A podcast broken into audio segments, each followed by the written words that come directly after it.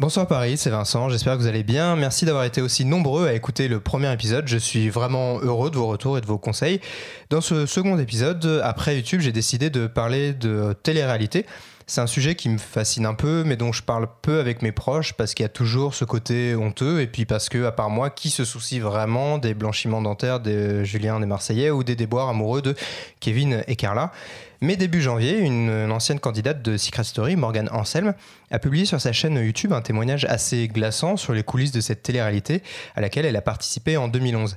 Et là, en l'écoutant, j'ai eu envie de parler euh, concrètement de cette télé-réalité euh, qu'on moque souvent et surtout de l'après, de la survie sur Internet face à l'économie de l'attention, à la hate, au drama, au partenariat parfois un peu foireux.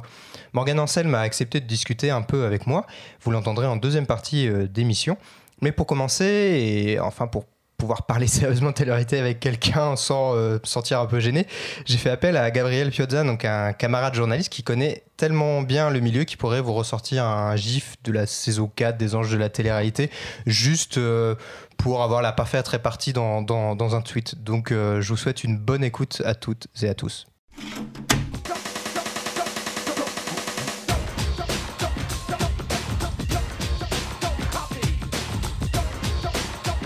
Salut Gabriel, ça va Salut, Merci beaucoup de revenir euh, dans cet épisode euh, euh, rémunéré en, bière. C'est comme ça que j'aime, parfait. C'est parfois mieux payé que certaines piges de, de journalistes, j'ai l'impression. Est-ce que tu peux te, présenter en quelques mots pour, pour les gens qui ne te connaissent pas forcément? Oui, alors je suis journaliste pour Vanity Fair France. J'écris principalement sur les séries et tout ce qui touche à la pop culture. Euh, et je suis euh, depuis ma tendre enfance euh, passionné de télé-réalité. Et un peu comme toi, je me suis, j'ai mis du temps à trouver des gens avec qui je pouvais en parler sans, sans baisser les yeux. Il y, y, a un moment où ça bascule avec quelqu'un. Tu, tu dis, il sait que je sais, je sais sait, et là tu commences à pouvoir mm. dropper des noms, des Jessica. Exactement. Et qu'est-ce qui t'intéresse dans ce dans ce genre d'émission, c'est juste regarder purement au second degré. Enfin, qu'est-ce que quel intérêt tu trouves?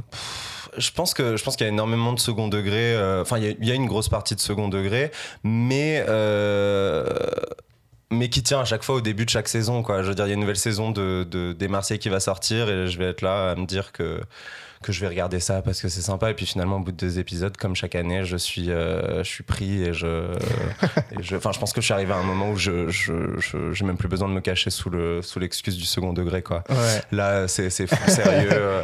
non, mais c'est comme, euh, c'est comme de la même manière que, ouais, je peux suivre une série sur 15 saisons si vraiment bah elle est, elle est un peu un peu putaclic sur ses cliffhangers, euh, bah, la télé-réalité a bien compris ses codes et du coup, je suis complètement. Ouais, ça euh, fonctionne pareil. Hein, les fins d'épisode, dans le prochain épisode, exactement, etc. c'est fait pour garder les gens. Il y a aussi donc il y a, la partie émission hein, qu'on suit par mm. saison régulièrement avec les Marseillais, etc. C'est une vraie industrie. Hein, mm. les, tournages s'enchaînent. Et euh, il y a aussi la partie réseaux sociaux. Tu en suis, tu tu, ça t'intéresse Enfin, moi, je, les regarde de temps en temps, mais je sais que hmm. tous les jours, il y, a du, y a du contenu, tous les jours, il y a potentiellement un peu du, drama à suivre. Quoi. C'est, ouais, alors justement, tous les jours, il y a du contenu, ce qui fait que c'est très dur de suivre quand même. Euh, euh, bon, tous les, tous les, tous les, toutes les personnalités de télé-réalité, c'est impossible de toutes les suivre tous les jours. Ça demanderait juste d'être rémunéré pour faire ça. Euh, je suis pas encore rémunéré pour faire ça. Ça viendra. Et euh, mais je suis quelques, ouais, j'en suis quelques-uns. Euh, moi, par exemple ma niche, si on peut dire, c'est les Marseillais. Vraiment, euh, je, choisis, euh, je choisis les Marseillais plutôt que les Anges parce qu'on est obligé de faire des choix. Il y, y, a, beaucoup trop de contenu. Mais du coup, ouais, je les suis, euh, je les suis principalement sur Instagram. Ouais. Parce que j'utilise beaucoup Instagram peu sur Snapchat parce que j'utilise peu Snapchat. Alors qu'ils sont beaucoup alors sont beaucoup plus et alors que c'est beaucoup plus intéressant de les suivre sur Snapchat. Ouais, parce que j'ai l'impression qu'ils osent plus comme c'est un réseau assez fermé mm. alors qu'ils savent très bien que les gens ils vont faire des captures vidéo et que ça va être diffusé sur YouTube et tout mais j'ai l'impression effectivement ils se lâchent plus. Enfin, Ouais. C'est un peu, c'est un peu plus crade quoi. non, non, sur- totalement. Euh, Moi, quand j'ai commencé à les suivre sur Instagram, euh, c'était euh, pour avoir euh, tout le, tout le drama euh, qui est pas montré à l'écran entre deux saisons. Sauf que tu comprends vite que euh, Instagram, c'est euh, une espèce de vitrine pour euh, les selfies retouchés et, les, euh, et le, le placement de produits, c'est tout. Mm. Euh, tandis que euh, tout ce qui est, euh, ouais, tout ce qui est euh, règlement de compte, euh, explication, mise au point, euh, c'est euh, c'est sur, Snapchat que ça se passe. Ouais, et, euh, et d'ailleurs, c'est intéressant que t'en parles parce que moi, euh, un, de- enfin, un de mes clashs préférés, j'avoue, je regarde de, de temps en temps la vidéo, c'était euh, euh, Marvin et Enzo Oui. euh, qui se clashaient par Snap interposé. C'était Mm. fin 2017 et ils sortaient des princes de l'amour euh, Ouais, de, ouais, de ouais, cette époque-là. Et, euh, et franchement, euh, enfin, j'adore le réécouter. Eh gros fils de pute, là je viens de tomber sur tes vidéos là, sur tes snaps. Mort de rire. Eh, je vais rétablir la, vie- la vérité là, espèce de petit patrin. Quand j'étais dans la villa, hein, et que je t'ai calmé comme une sale. Eh, tu te rappelles quand je t'ai calmé, quand t'as voulu faire le fou avec Chifani, et que je me suis levé, je dis qu'est-ce qu'il a lui, qu'est-ce qu'il a lui, je vais le monter en l'air. Eh, je t'ai resté assis comme une salope, sans broncher, parce que je le savais c'était qui le patron. Eh, le patron c'était moi. Eh, peut-être que j'étais prétendant, mais en tout cas je te mettais à l'amende. Hein. Pareil, quand dans la piscine t'as voulu me jeter dans l'eau. Hein. Qu'est-ce que je t'ai fait? Je t'ai fait quoi? Je t'ai pris, je t'ai soulevé et je t'ai mis dans l'eau comme une merde. Hein. Est-ce que tu veux des... Est-ce que tu veux que je te demande à- aux gens qui étaient présents Hein? C'est euh, c'est vraiment, je pense, euh, et, et- et c'est pour ça que je suis super heureux que ça, ça, enfin, ça soit tout de suite remis sur, sur YouTube parce Mhm. que Mais ça, global- ça- ça- enfin, moi perso, c'est ce qui m'aide vraiment justement à suivre, c'est que tu- il y a des centaines, enfin des centaines, peut-être des dizaines de comptes qui sont vraiment dédiés à à juste faire des recaps euh, Ouais, de- de, ouais, de de clash, ce qui se passe, ouais. euh, voilà quoi. Et euh, comme c'est beaucoup trop compliqué de tous les suivre et d'aller Mhm, suivre leur mhm. story, moi je, je, pa- je passe mon temps à, à me faire attraper par les petites, Les vignettes, ouais. clickbait Ouais. sur YouTube.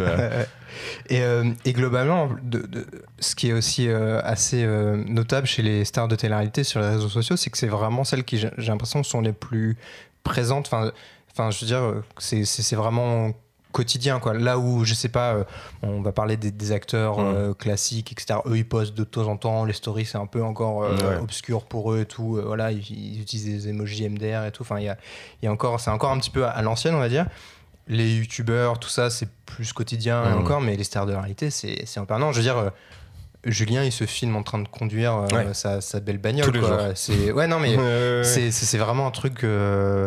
C'est indispensable. C'est toute leur vie, j'ai l'impression. Oui, oui, mais, je pense que ça s'explique simplement par le fait que euh, acteur, il peut entre deux tournages ne rien poster, son film va sortir et il aura toujours la célébrité qu'il a. Euh, je pense qu'il y a un vrai enjeu de euh, de, de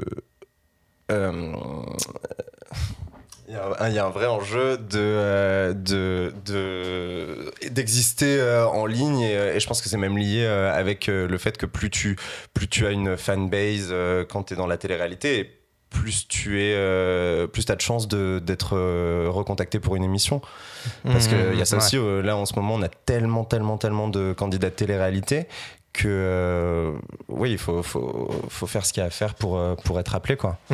Ouais, c'est vrai que souvent, ce qui se passe, c'est qu'ils commencent euh, soit en tant que candidat face à des euh, à des des- d'autres candidats déjà Mhm. un peu établis Ouais, dans ouais. les Princes de l'amour, et ensuite le but c'est de bah, rester le plus de semaines possible, et ensuite, si on est éliminé, de continuer à avoir le maximum de présence. Euh, sur, sur les réseaux Mhm, sociaux, de se dire ouais. euh, soit en clashant des gens, soit en sortant avec un tel, en alimentant des rumeurs et tout. Et, euh, et moi, il y avait un autre détail, c'est qu'effectivement, ça, ça peut aller très loin dans l'intimité, c'est-à-dire que euh, il y avait euh, Julien et Manon, ils avaient euh, lancé avant la naissance de leur enfant un compte Instagram. ouais. Ils s'étaient pris des gros taquets dans la gueule, Mm. euh, s'étaient fait bâcher. Et je me suis dit bon, il y a une limite. Et en fait non, je me suis rendu compte que Jazz, qui vit à Dubaï maintenant avec son copain qui est aussi une star de télé j'ai vu là, elle a, euh, elle a un compte. euh, je reprends mes notes parce que je ne veux pas me tromper sur les prénoms, qui sont un peu, voilà, c'est des prénoms euh, très, très anglophones. Et elle a donc, elle a une fille qui s'appelle Chelsea, Oui. qui a 530 000 abonnés Mhm. alors qu'elle a genre un an et demi, je crois, même pas. Et il y en a un autre, donc le petit frère qui est pas encore né, qui s'appelle Kaden, je crois, et qui a 190 000 abonnés avant même d'être né. C'est-à-dire qu'il y a les photos d'échographie et tout. Et ça, bah, genre, euh, ça fait partie de leur storytelling, quoi. Ouais. pour- toi, il y a. Je sais pas, il y a, y y vraiment zéro limite euh, à l'intimité pour, euh, pour eux ou... Euh, bah, je sais pas, je pense que. euh, Déjà, cette question de l'intimité, euh, elle est, euh, on se la pose beaucoup en France. Euh, par exemple, quand donc Manon et Julien ont créé le compte Instagram pour Thiago, Le fameux Thiago, le, le fameux. Mais aussi avec W9, il y a eu tout un événement pour la naissance de Thiago. Il y a eu tout ce, ce- Ils ont ce fait documentaire. en plusieurs parties. en plusieurs parties. et et, on, et, et ça, ça a vraiment choqué les gens. Euh, alors que si on regarde à la, à- au niveau de la, de la télé-réalité internationale et juste, euh, juste américaine, euh, c'est des barrières qui sont franchies constamment. Hmm. Et je veux dire, quand dans l'incroyable famille Kardashian, on voit littéralement Courtney. accoucher euh, devant les caméras et c'était il y a des années ça, ça, ça- ça- ça, choquait pas trop et je dis pas que ça, ça doit choquer ou ça ne doit pas choquer mais juste c'est intéressant de se dire qu'en France on a vraiment cette question de est-ce que est-ce qu'on va trop loin euh, est-ce qu'ils vont trop loin Hum, hum, hum, hum, hum. Et, euh, et euh, moi, là encore, il y a dans la barrière de l'intimité qui Mm. avait été franchie, il y avait euh, là encore un, un moment qui m'avait. euh, j'avais. c'est pas bien de se moquer parce que bon, elle a eu une intoxication alimentaire. Mais les snaps de Kim Glow qui raconte j'adore euh, Kim Glow qu'elle a- qu'elle avait la gastro et elle était à la- enfin je limite elle faisait son testament je Ouais, crois ouais, c'était ouais, c'était quand même Mm. assez euh, assez incroyable Du coup, qu'est-ce qu'elle m'a dit de mettre du sucre dans de l'eau et de me prendre un smecta puisque c'est ce que j'avais à la maison. Ouais, super, je vais vachement guérir avec ça. Je viens de me réveiller, j'ai survécu à cette nuit. Et je viens de voir les snaps que j'ai fait, j'étais en pleine crise d'angoisse. C'est dingue.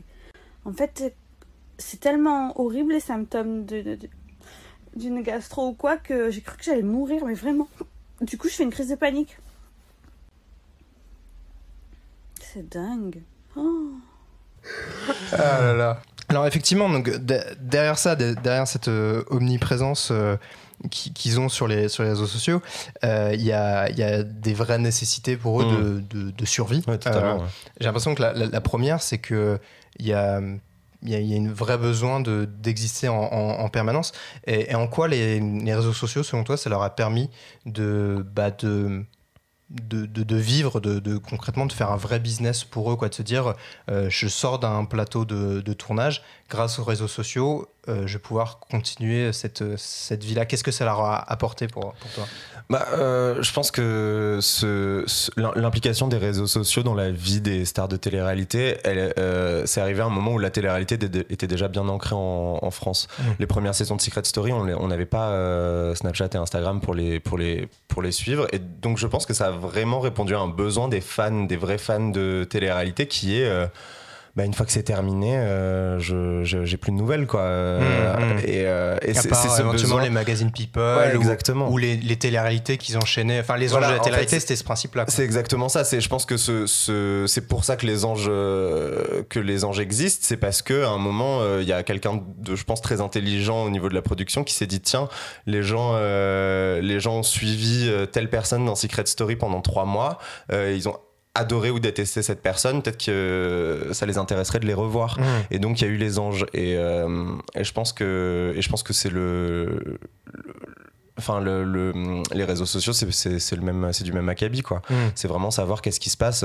Mais moi le premier hein, quand je regarde euh, les, les, les Marseillais et que euh, ch- chaque soir je me demande mais qu'est-ce qui va se passer avec Kevin et Carla Euh, quand les, non mais quand les Marseillais c'est terminé je me dis je me dis Dieu merci je vais pouvoir suivre ça Ah, ouais. soit sur leur compte ou soit sur euh, sur les comptes dédiés à ça quoi. Ouais, parce qu'en plus, souvent, comme c'est tourné des semaines en avance, euh, eux, ils se filment en train des fois de réagir à l'émission. Où ils commentent, où ils ajoutent des Mm. éléments, ils, ils entretiennent un, un vrai drama. C'est-à-dire que le lendemain, ben, dans les, sur les sites People, Mm. tu auras un tel réagit à un tel. Exactement. Est-ce ouais. qu'au final ils sont de nouveau ensemble? Est-ce qu'ils sont toujours ensemble et Mm. tout? Et tu disais euh, Kevin et Carla, c'est un feuilleton qui est euh, incroyable entre guillemets à l'é- à l'échelle de ce milieu-là, parce qu'ils ont été ensemble, je sais pas, peut-être 18 000 fois. Ouais, à peu près. ouais. Euh, et euh, ils avaient vraiment rompu, Mm. puis apparemment Mm. ils sont de nouveau ensemble et tout. Et Enfin, les derniers rebondissements, c'est beaucoup trop. vraiment, je pensais vraiment que la dernière rupture était la bonne. Et Ouais, là, je, là, je suis, euh, je suis choqué. Ouais, ouais, et, et c'est fou parce que tu te dis aussi des fois, mais est-ce que, enfin, il y a un côté, ils font forcément un peu exprès parce qu'ils savent Mmh, que ça ouais, va leur permettre de, de surnager dans la masse d'infos, etc. Et de se dire, bah, on va parler de nous, euh, Mm. on va gagner peut-être des abonnés, ce genre Ouais. de choses. Bah, Il y a toujours cette question, de toute façon, quand tu penses à la, à la télé-réalité, il y a toujours la question du script, Mm. et euh, qui se posait vachement avec Secret Story. Et je pense que maintenant, on est un- à, à une époque où il y a tellement de télé-réalité que les candidats qui participent à ces, à ces émissions connaissent les codes. Donc même si, euh, disons, imaginons qu'il y ait zéro script dans les Marseillais, euh, les candidats savent quoi faire et savent comment alimenter tout ça. Mm, mm, mm, mm. Et, euh, et effectivement, donc il y a l'aspect donc de survivre en termes de, de visibilité et puis il y a le- tout l'aspect euh, financier, c'est-à-dire que les réseaux sociaux, pour eux, ça leur a permis de- d'avoir une manne financière. Donc il y a, il y a- il y a le- la fameuse euh, société euh, Shona Evans qui, Ouais. est, euh, qui est gérée par Magali Berda et qui, je pense, réunit, représente toutes les stars de télé-réalité ou presque. Ouais, presque. ouais. Et, euh, et grâce à qui ils font les mêmes partenariats euh, Mm, permanents. mm, mm. C'est-à-dire que bah, on voit des, des trucs pour des- du blanchiment dentaire, pour des bonbons. Enfin, il y a vraiment, il y a vraiment tout un tas de, de possibilités. Euh, Il y avait même l'autre jour, je regardais Nicolas Lodina. le, le, le fameux, le fameux Nicolas qui est, qui est belge. Je crois qu'il proposait sur ses stories Instagram euh, aux gens d'acheter des, des, des banderoles publicitaires pour un match de five qu'il allait faire quoi euh, en C'est direct. Ouais. Enfin, je veux dire, Ouais, ça va, ça va non, ultra ça loin. Et Mais en fait, ce qui est assez intéressant, parce que tu dis euh, justement avec, avec Shona Evans, ils ont tous les mêmes et tout. Et moi, personnellement, ça m'attriste grave. Pas, Bah pas ouais. vraiment par rapport au. Enfin, euh, oui, au niveau déontologie, tout ça, ça, ça, ça- ça me touche un peu, mais c'est surtout en tant que personne qui suit euh, des gens de télé-réalité sur Instagram. euh, c'est d'une.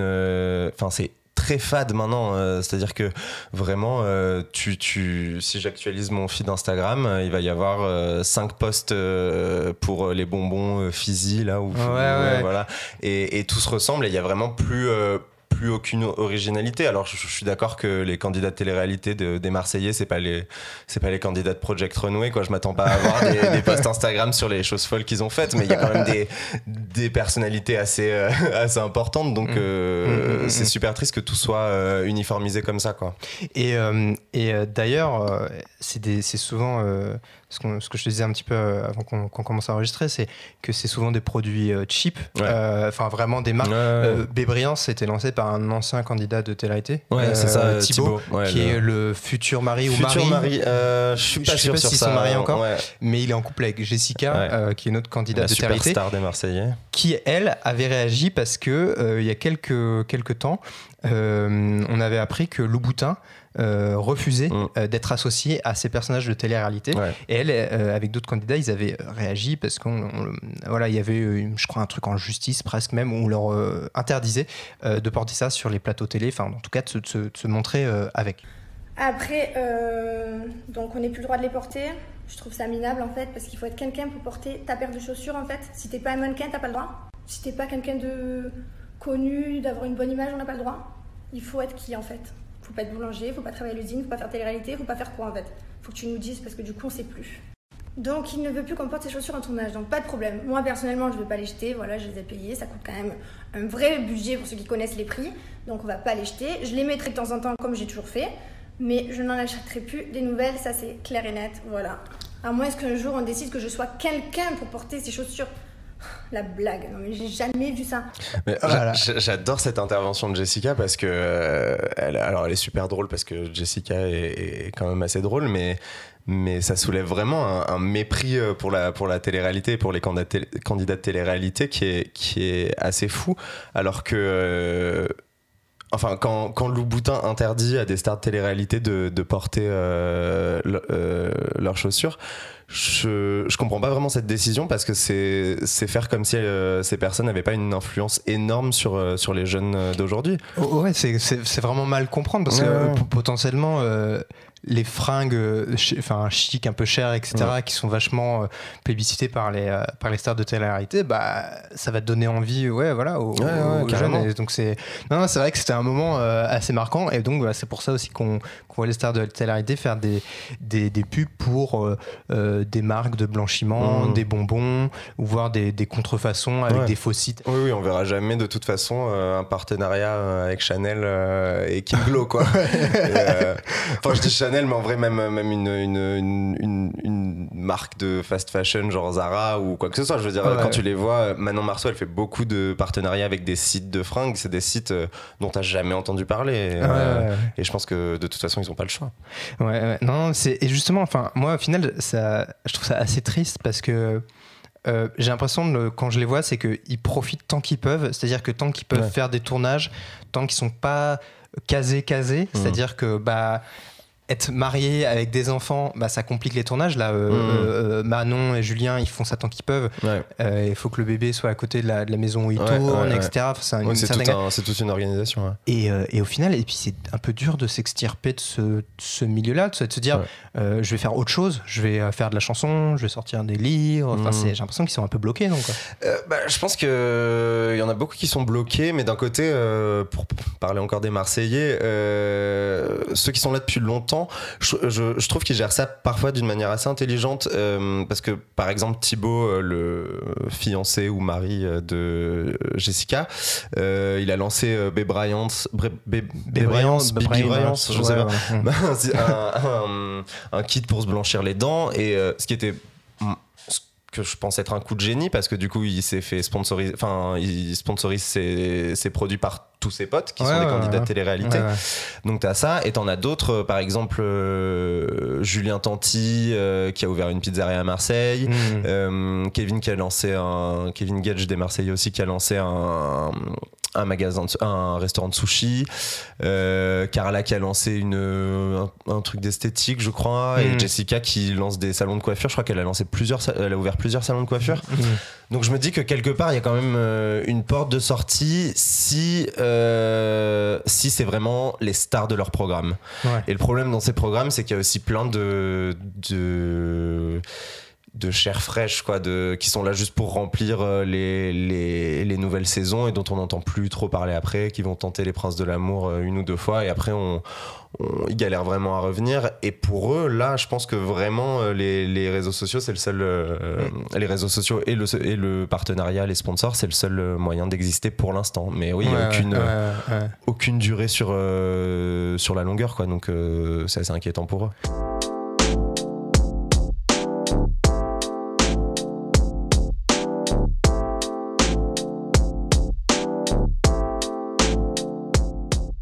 Je m'appelle Morgane Anselme et j'ai participé à Secret Story en 2011. Euh, ça fait 7 ans maintenant que j'ai fait cette émission et récemment j'ai publié une vidéo sur les réseaux sociaux pour parler de mon expérience euh, parce que depuis 7 ans j'ai fait plein de choses, j'ai fait une école de journalisme, j'ai lancé un blog, une chaîne YouTube et que euh, j'avais besoin de revenir sur cette expérience. Quel bilan t'en fais euh, aujourd'hui parce qu'il y a eu plus de 3 millions de vues, ça a été un- ça a été énormément partagé, etc. Avec le recul, euh, quel, euh, quel bilan tu fais de cette, de cette vidéo, de ce témoignage? Je fais un bilan hyper positif de cette vidéo dans le sens où j'a- j'avais l'impression que ce serait impossible de rétablir la vérité sur ou en tout cas une partie de, de la vérité de ma vérité sur euh, sur la télé-réalité et sur les coulisses parce que euh, il y a un aspect quand même euh, assez compliqué en tant que candidat qui est que quand on est dedans on n'a pas le contrôle sur ce qui est diffusé sur ce qui se passe et au moment où on sort on n'a plus euh, accès aux caméras et à la Mmh. visibilité puisqu'on n'est plus dans l'émission et moi ça me ça m'avait perturbé énormément de me dire que j'aurais beau en parler euh, avec autant de gens que je voulais, je pourrais jamais complètement rétablir les choses puisque je pourrais jamais toucher les gens, euh, tous les gens qui avaient regardé l'émission et qui donc avaient été exposés à, à des, des informations tronquées. Et le fait qu'il y ait eu un, un soutien comme ça, que ça a été repris autant et vu par autant de gens, je me dis qu'en fait, si j'ai peut-être réussi à toucher euh, une bonne partie des, des gens qui avaient été exposés à ça euh, aux images il y a 7 ans, ou en tout cas qui, qui regardent de la télé-réalité. Et je me dis, ok, j'ai- pu faire une différence quand même. Et euh, donc dans ce témoignage, il y a un, un moment qui m'a particulièrement euh, intéressé, c'est donc quand tu parles notamment des réseaux sociaux et de ce que ça apporte. Et euh, j'ai extrait un- juste un, petit passage de, de la Mhm. vidéo. Dans les trucs cool, il y a aussi le fait qu'on prend des dizaines de milliers de followers sur tous nos réseaux sociaux comme ça, d'un coup. Et encore à mon époque, c'était les débuts de Twitter et d'Instagram, mais maintenant euh, ils prennent 100 000 followers euh, direct. Et donc on a ce shoot de notoriété qui peut faire tourner la tête si on fait pas attention, mais il faut faire attention parce que cette célébrité-là, elle est éphémère. La durée de vie médiatique d'un candidat, c'est 4 à 6 mois par télé-réalité. Et même pendant cette période où on est censé être au pic de notre kiff, et eh bah c'est quand même compliqué parce que la notoriété c'est vraiment une médaille double face avec des hauts très hauts et des bas très bas. La première question qui m'est venue euh, en regardant la, vidéo, c'est à quoi ça ressemblait la célébrité pour les candidats de télé-réalité en, 2011 à cette époque-là, donc avant l'explosion complète des, réseaux sociaux. Euh, comment, à quoi ça ressemblait? Est-ce que tu peux nous dire un petit peu euh, comment tu, le vivais et par quoi ça passait surtout? La célébrité en 2011, avant l'explosion des réseaux sociaux, ça ressemblait à une forme hybride de célébrité euh, où en fait on n'était pas complètement des stars, mais on n'était plus des anonymes non plus. Donc il y a ce truc où euh, hmm marcher dans la rue, euh, c'est quand même différent parce qu'on est reconnu, prendre le métro, aller au resto, euh, les gens nous reconnaissent. Et en même temps, c'est pas non plus un phénomène incroyable. On n'est pas non plus des, euh, des, acteurs internationaux ou des, des talents mondialement connus.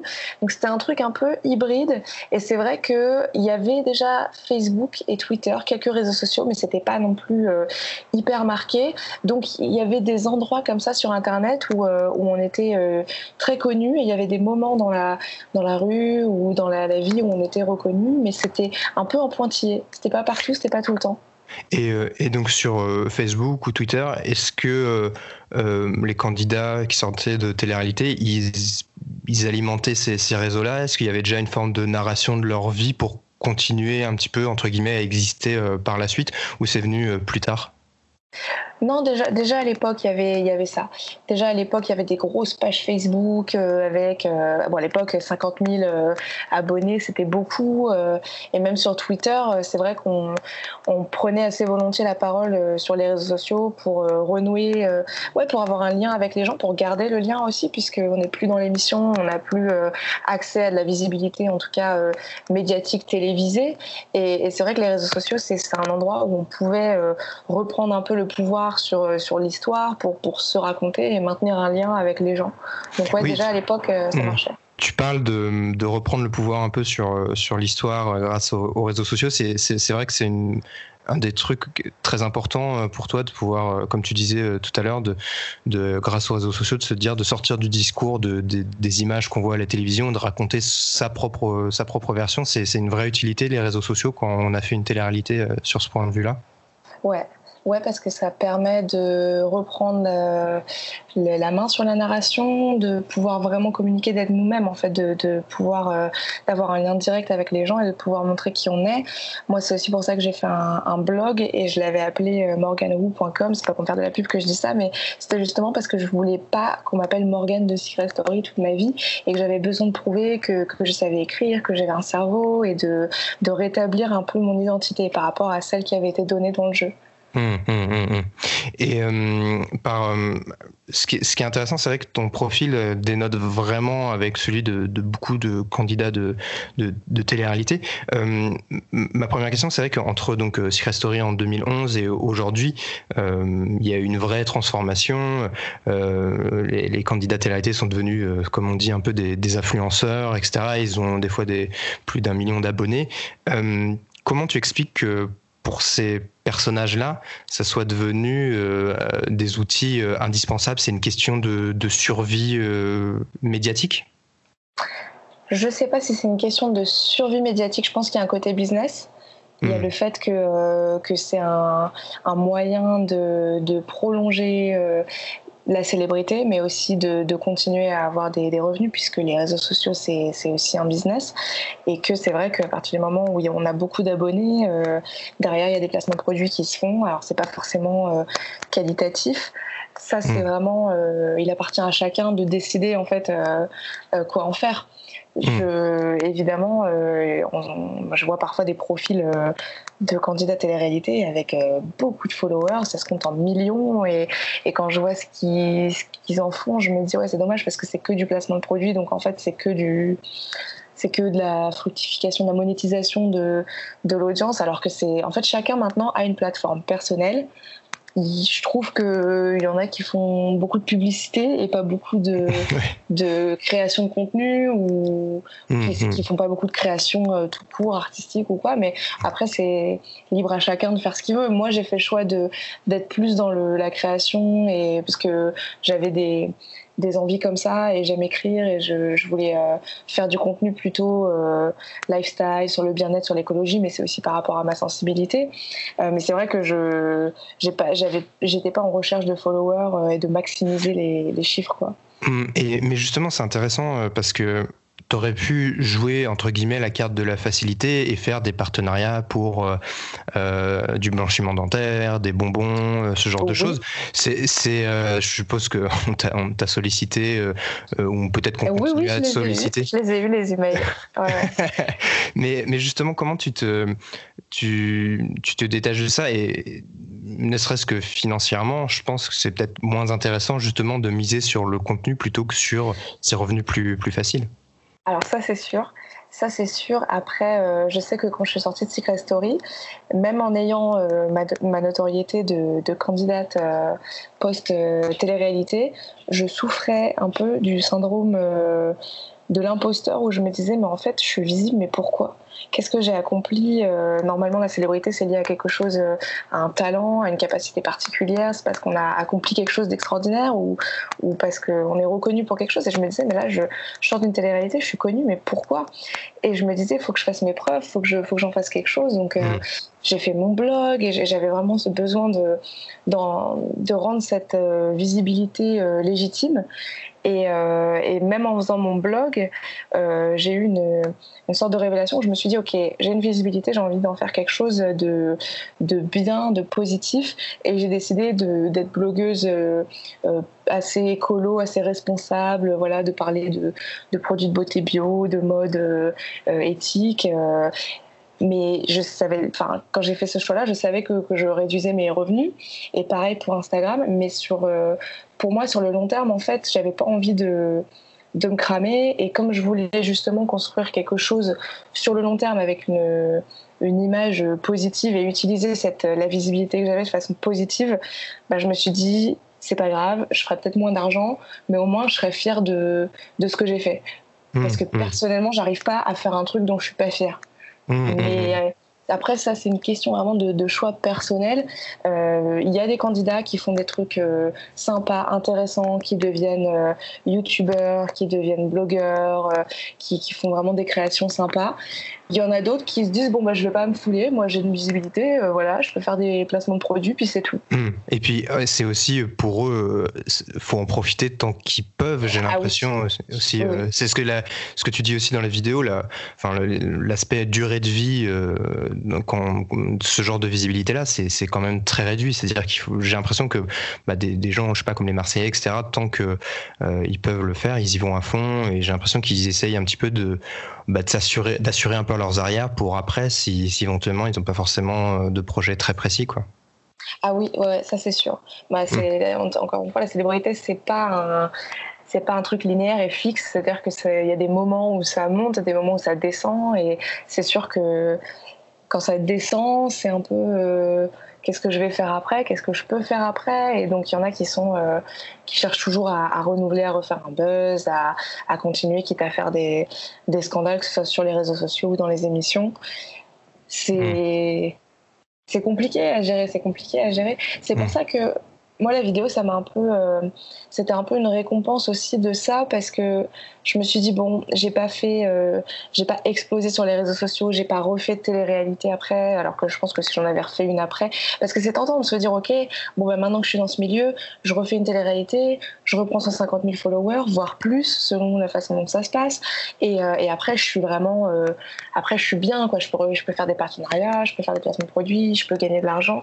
Mmh, c'est mmh. tentant mais le problème comme, euh, comme je le dis dans ma vidéo, c'est que malheureusement, on ne nous laisse pas être euh, heureux et, bien euh, dans ces mmh. émissions. Il faut toujours que ce soit un peu glauque, qu'il y ait des scandales, qu'il y ait des, des, choses compliquées, sinon ça fait pas d'audience et tout.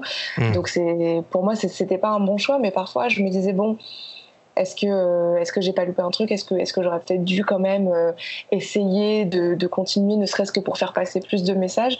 Et maintenant, je me dis bon bah voilà, j'ai peut-être pas, je suis peut-être pas celle qui a le plus d'abonnés sur les réseaux sociaux, mais au moins j'ai fait une vidéo qui a fait 3 millions de vues et j'ai pu faire passer un message là-dedans.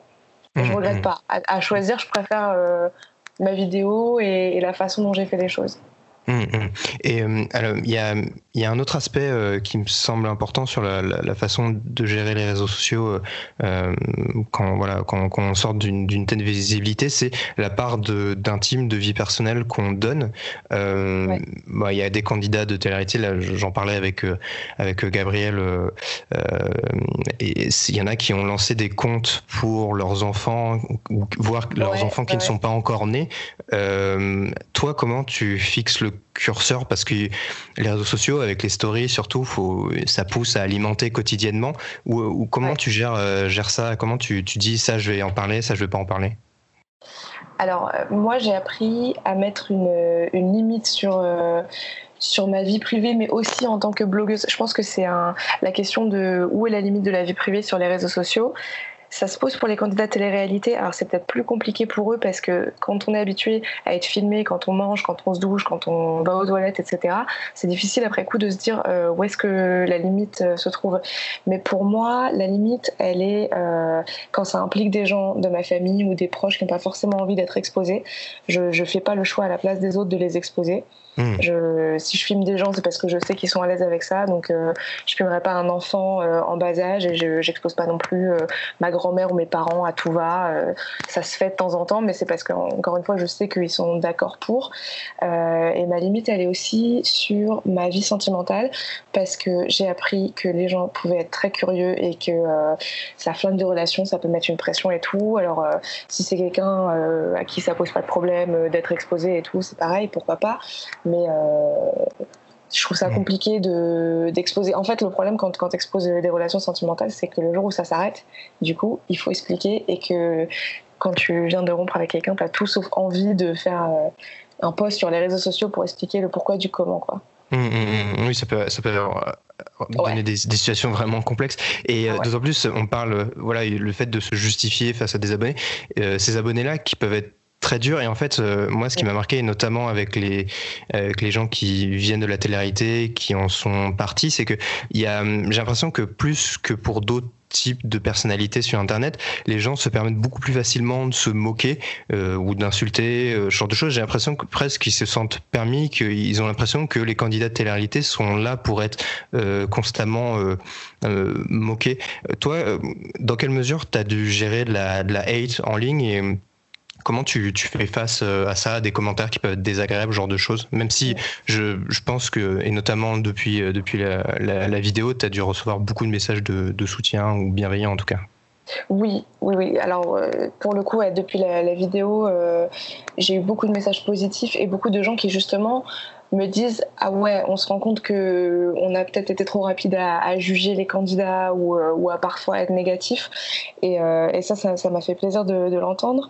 Et comment on comment on gère ça? Alors c'est vrai que quand on est candidat de télé-réalité euh, malheureusement les émissions sont, sont, fabriquées de telle manière à ce qu'on soit présenté comme des, des punching balls un peu médiatiques ou en tout cas les, les gens sont amenés à être désolé pour nous, avoir pitié de nous, et parce qu'on est tellement montré dans des situations euh, ridicules et, euh, et, ridiculisées dans la narration, etc. Mais aussi, voilà, parce que euh, on, est, on pleure facilement et qu'on se met dans des états assez compliqués. Mais bon, après, quand, quand on connaît l'envers du décor, on se rend compte que mm-hmm. c'est parfois compréhensible. mais moi, je, je l'ai géré en soit on ignore, soit on répond, parce que parfois les gens vont très loin en se disant ouais de toute façon ils vont pas répondre, nan, ça leur fait du bien de se lâcher. Et euh, ouais, moi je le gérais parfois en, montant un peu au créneau, mais sans, euh, sans partir euh, dans des dans des dans des extrêmes quoi, mais mais juste en répondant aux gens parfois et en leur disant mais tu, tu, penses que tu sais de quoi tu parles ou tu penses vraiment que que c'est c'est légitime de dire ça ou que tu, tu peux dire ça à quelqu'un que tu connais pas et tout. Et, donc, et souvent, quand on monte un peu au créneau, euh, au bout d'un ou deux tweets, euh, les gens arrêtent, euh, ils, se tassent quoi. Parce qu'ils se rendent compte qu'en fait c'est bête. Après, bon, quelqu'un qui vient et qui déverse un flot d'insultes complètement hors contexte, il n'y a rien à répondre quoi. Il n'y a rien à répondre. Et de toute façon, moi ça me touche pas parce que je je me dis bon, c'est évident que c'est quelqu'un qui a juste envie de, de voilà d'insulter à tout va.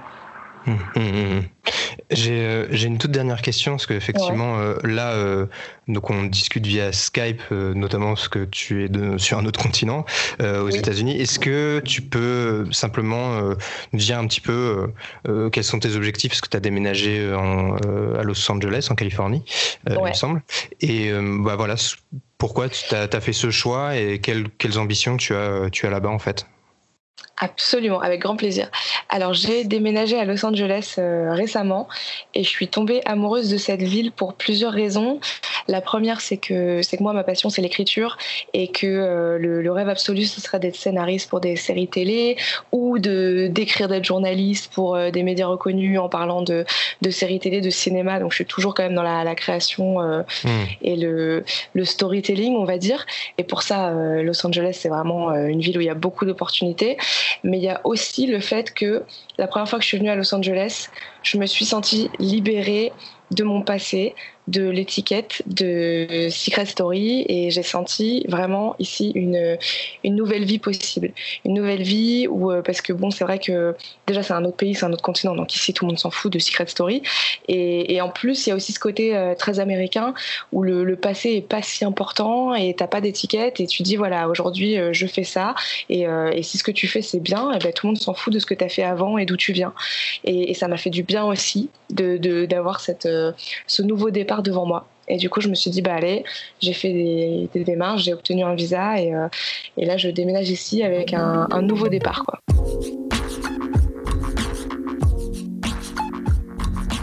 Un grand merci à Morgane Anselme d'avoir accepté de discuter avec moi. Je vous conseille vraiment sa vidéo euh, témoignage disponible sur sa chaîne euh, YouTube. Merci également à Gabriel Piazza de Vanity Fair d'avoir du temps pour parler de Carla et Kevin avec moi. Merci aussi évidemment à Justin Isu, Justin Ganivet, euh, sans qui cet épisode n'aurait pas pu être réalisé tout simplement. Merci à vous d'avoir écouté euh, euh, cette, petite émission. J'espère qu'elle vous a plu et je voulais vous remercier encore pour les retours sur le premier épisode et le nombre d'écoutes. Vraiment, je m'y attendais pas. Euh, donc euh, voilà, n'hésitez pas encore à laisser un commentaire, à vous abonner euh, si ça vous intéresse. L'épisode normalement est progressivement disponible sur différentes plateformes de podcast, donc vous pouvez aussi les écouter dans le métro plus facilement que, sur YouTube. merci encore d'avoir pris le temps de, venir sur cette chaîne, dans cette émission ou sur ce podcast. Et je vous dis à très bientôt pour un nouvel épisode. Merci.